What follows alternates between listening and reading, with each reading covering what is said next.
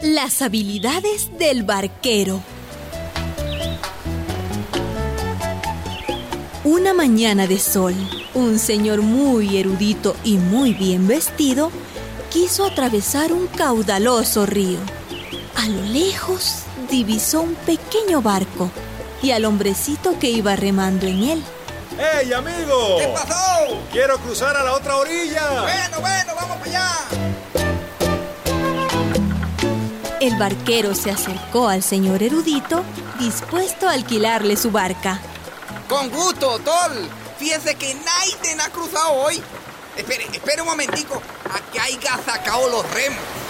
Naiden.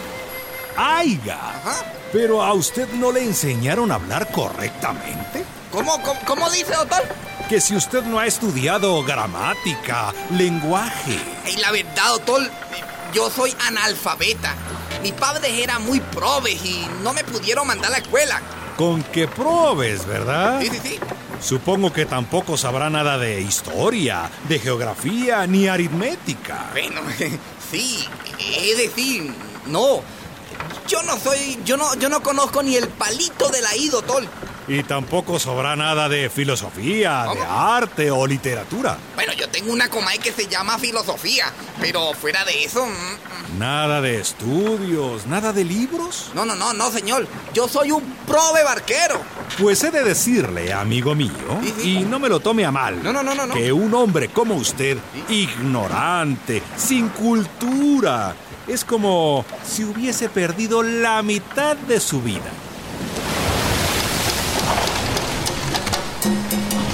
En ese momento, la barca arrastrada por la corriente fue a dar contra unas rocas.